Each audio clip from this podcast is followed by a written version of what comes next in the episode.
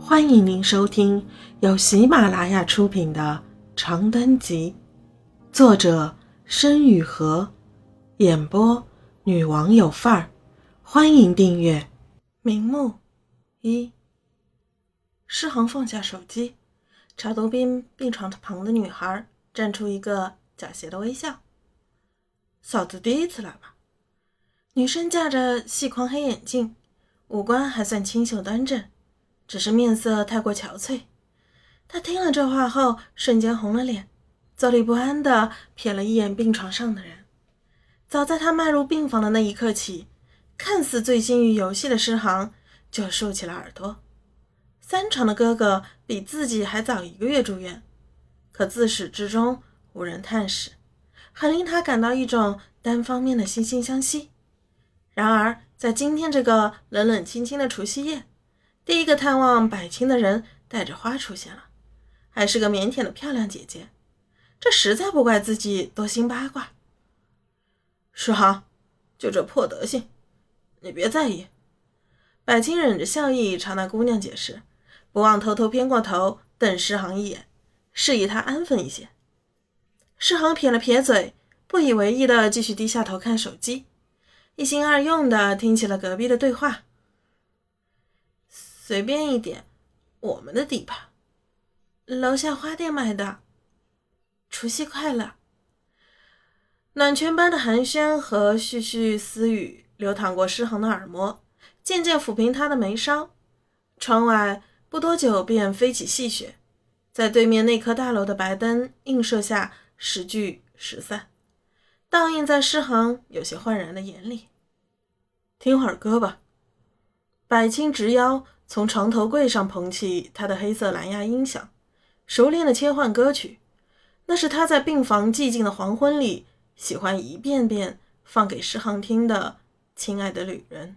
独自告别吧，水上的列车就快到站，开往未来的路上，没有人会再回返。说声再见吧，就算了。也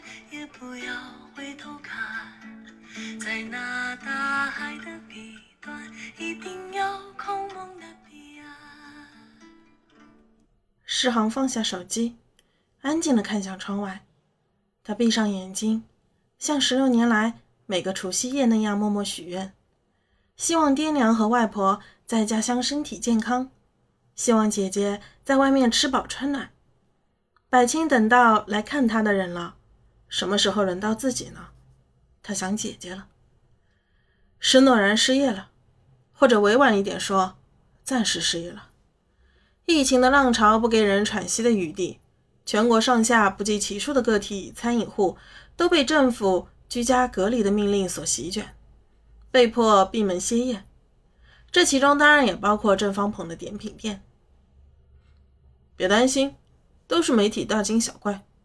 这轮政策也就一阵风的功夫。过年期间，大家正好放假休息。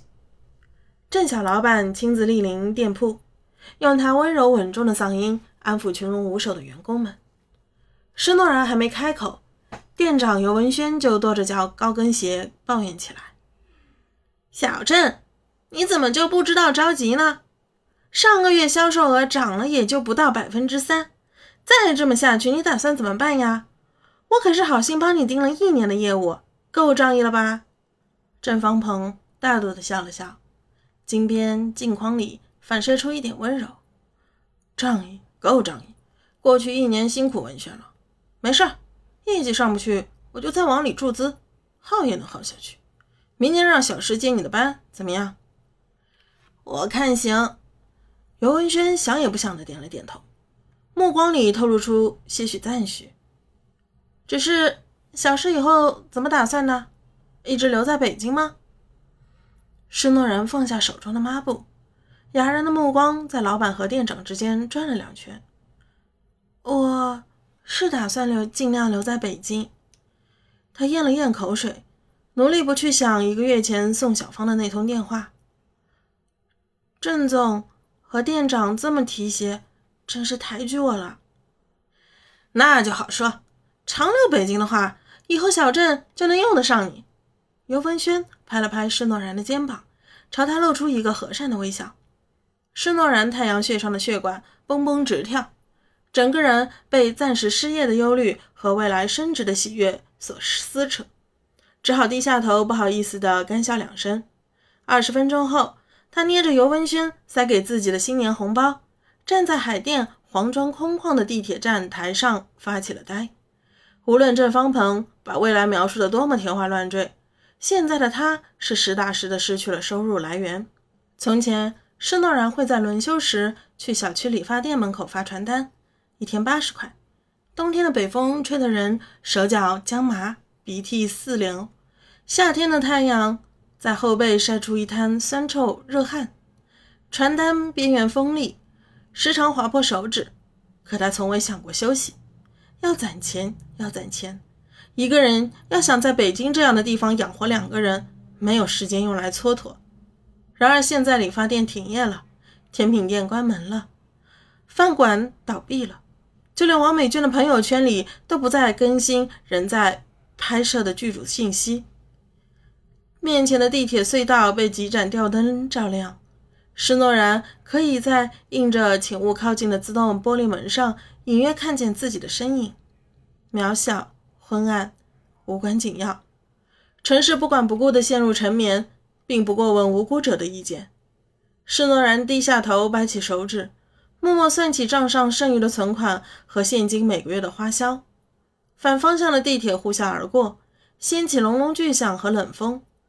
他吸了吸鼻子，最终拨响了邵东的电话号码。许久，电话滴一声接通。喂，诺啊！东子那边的声音有些嘈杂，夹杂着鞭炮和孩子们打闹的尖叫声。听众朋友，本集已播讲完毕，请订阅专辑，下集精彩继续。